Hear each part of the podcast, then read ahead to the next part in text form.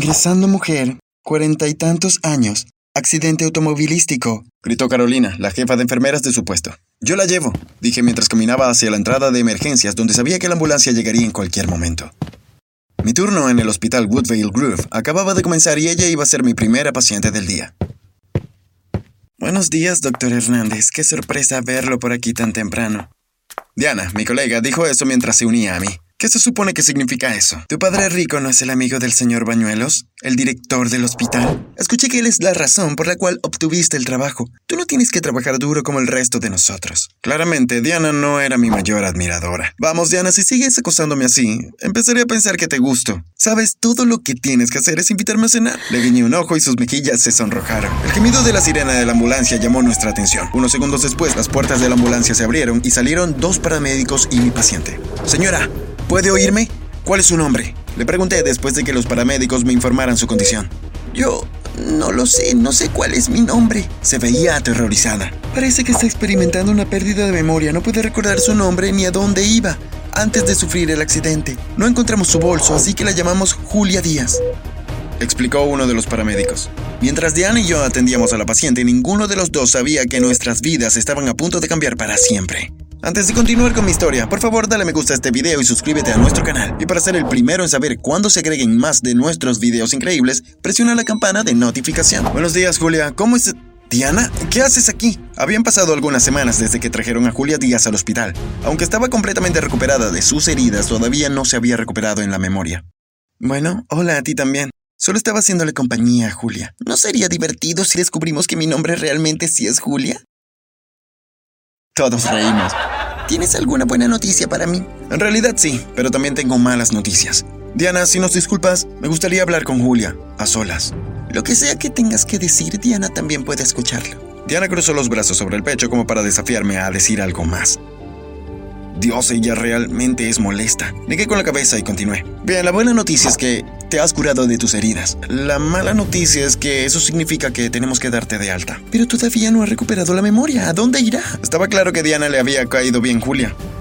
He hecho arreglos para transferirla a un asilo de ancianos aquí cerca, dijo el señor Bañuelos, el director del hospital, cuando se unió a nosotros. Pero ella estará completamente sola ahí. Hemos hecho todo lo posible por ella. Alguien más necesita esta habitación. Javier, quiero que la den de alta de inmediato. Me pareció un poco duro de decir, especialmente frente a Julia. También encontré extraño que el señor Bañuelos estuviera ansioso por deshacerse de ella, pero no me atrevía a desafiarlo. Era el director de todo el hospital.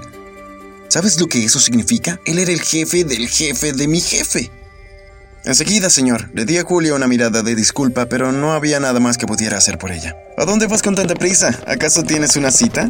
Bromeé con Diana. Nuestro turno acababa de terminar y parecía que no podía esperar para salir de allí. Voy al asilo de ancianos a ver a Julia. Por cierto, sabía que tenías un corazón de hielo, pero no la has visitado ni una sola vez. No tengo un corazón de hielo. Demuéstralo.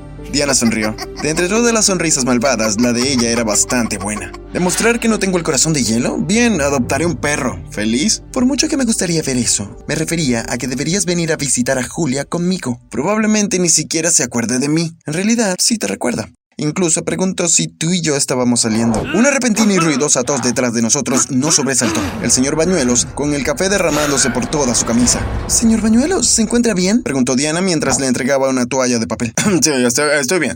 estoy bien, gracias. El café se fue por el otro camino. El señor Bañuelos había estado actuando de manera extraña las últimas semanas. Siempre parecía estar a la vuelta de la esquina cuando Diana y yo estábamos juntos. Si no me equivoco, acababa de estar escuchando nuestra conversación en ese momento. Extraño, ¿verdad? Cuando Diana y yo llegamos al hogar de ancianos, encontramos una discusión bastante acalorada en la recepción. Cuando nos acercamos me di cuenta de que era entre Julia y una señora uniformada. ¿Qué está pasando aquí? Julia se dio la vuelta rápidamente y cuando escuchó mi voz corrió directamente a los brazos de Diana.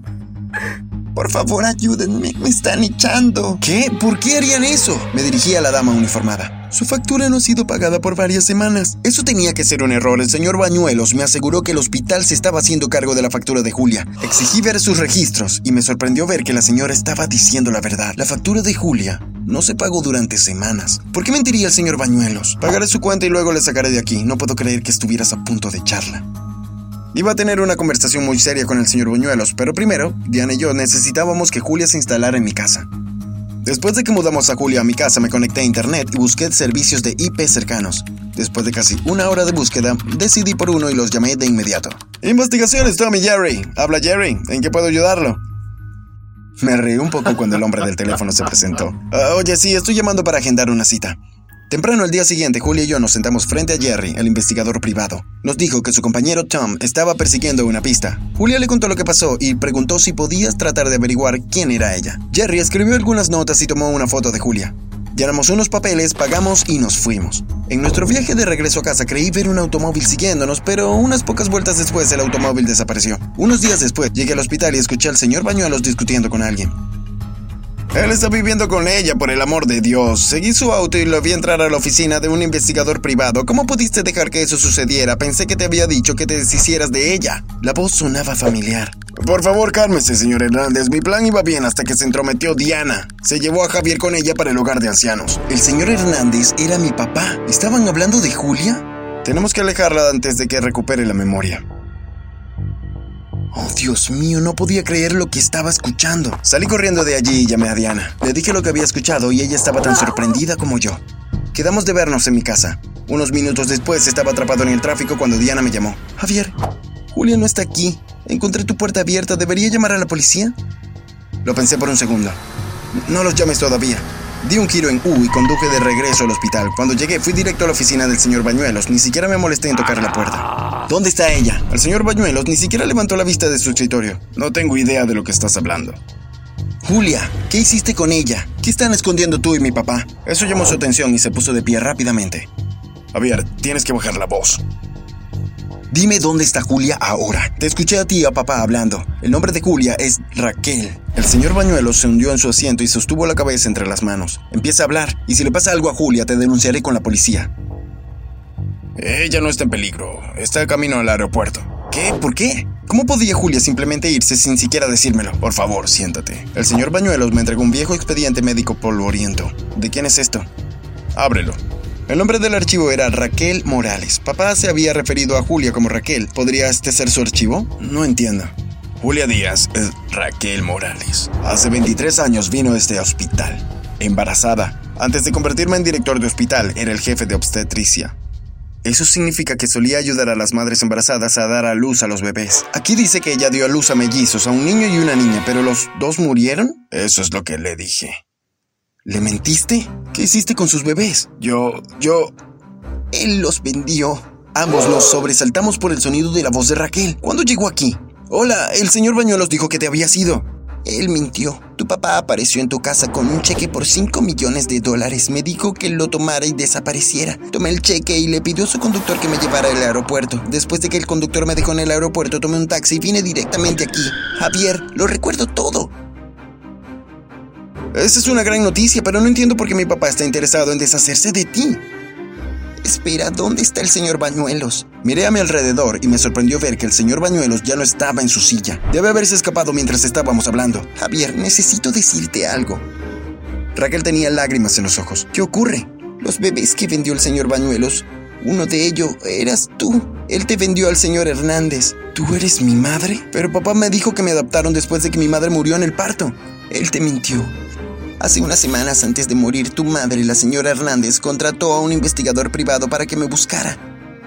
Ella le dio al investigador privado una carta en la que confesaba todo lo que ella, el señor Bañuelos y el señor Hernández habían hecho. Eso es lo que yo venía a decirte cuando tuve el accidente. ¿Alguna vez has recibido noticias tan impactantes que pensaste que tu cabeza iba a explotar? Sí, ese era yo, mientras me escuchaba a Raquel. Toda mi vida pensé que tenía suerte de tener padres adoptivos tan amorosos, pero vaya que me equivoqué. Tenemos que decírselo a la policía. Sí, pero Javier, debes saber que si llamamos a la policía, el señor Hernández también irá arrestado. Lo pensé por un minuto, realmente quería eso. Mi papá y mi mamá habían sido padres maravillosos, pero también nos robaron a mí y a mi hermana gemela de nuestra verdadera madre. Quería si fuera yo. Házmelo saber en los comentarios.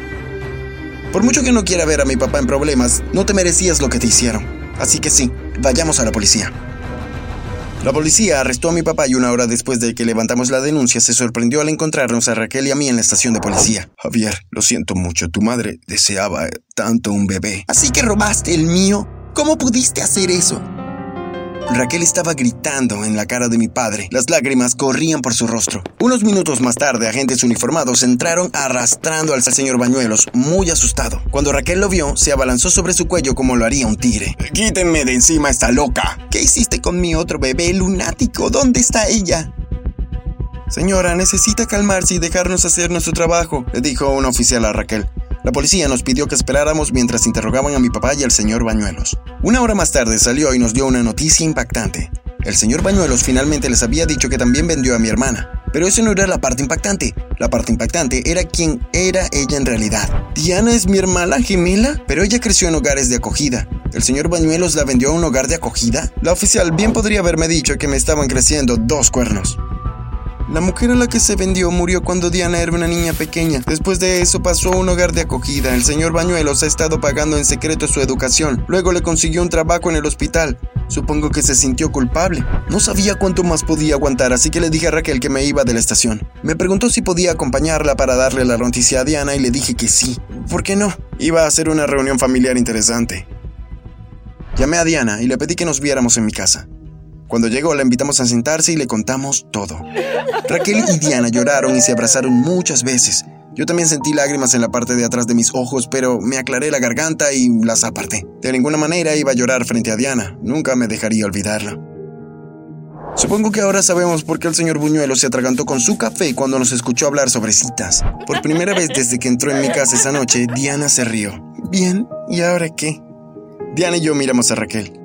Bueno, Ambos han tenido un día bastante ajetreado. Sé que necesitan algo de tiempo para procesar todo, así que regresaré a mi casa y lo que sea que cada uno de ustedes decida, lo aceptaré. Realmente me encantaría llegar a conocerlos a ambos, pero eso depende de ustedes. Estoy feliz de saber que están vivos y bien, y que el señor Bañuelos y el señor Hernández pagarán por todo lo que hicieron. La cena transcurrió en silencio, cada uno de nosotros pensando profundamente en los eventos del día y lo que significaban. Unas semanas más tarde, comenzó el caso contra el señor Bañuelos y mi papá. Diana y yo conseguimos un abogado para Raquel y prometimos estar allí para ella cada paso del proceso. Después de todo, ella era nuestra madre.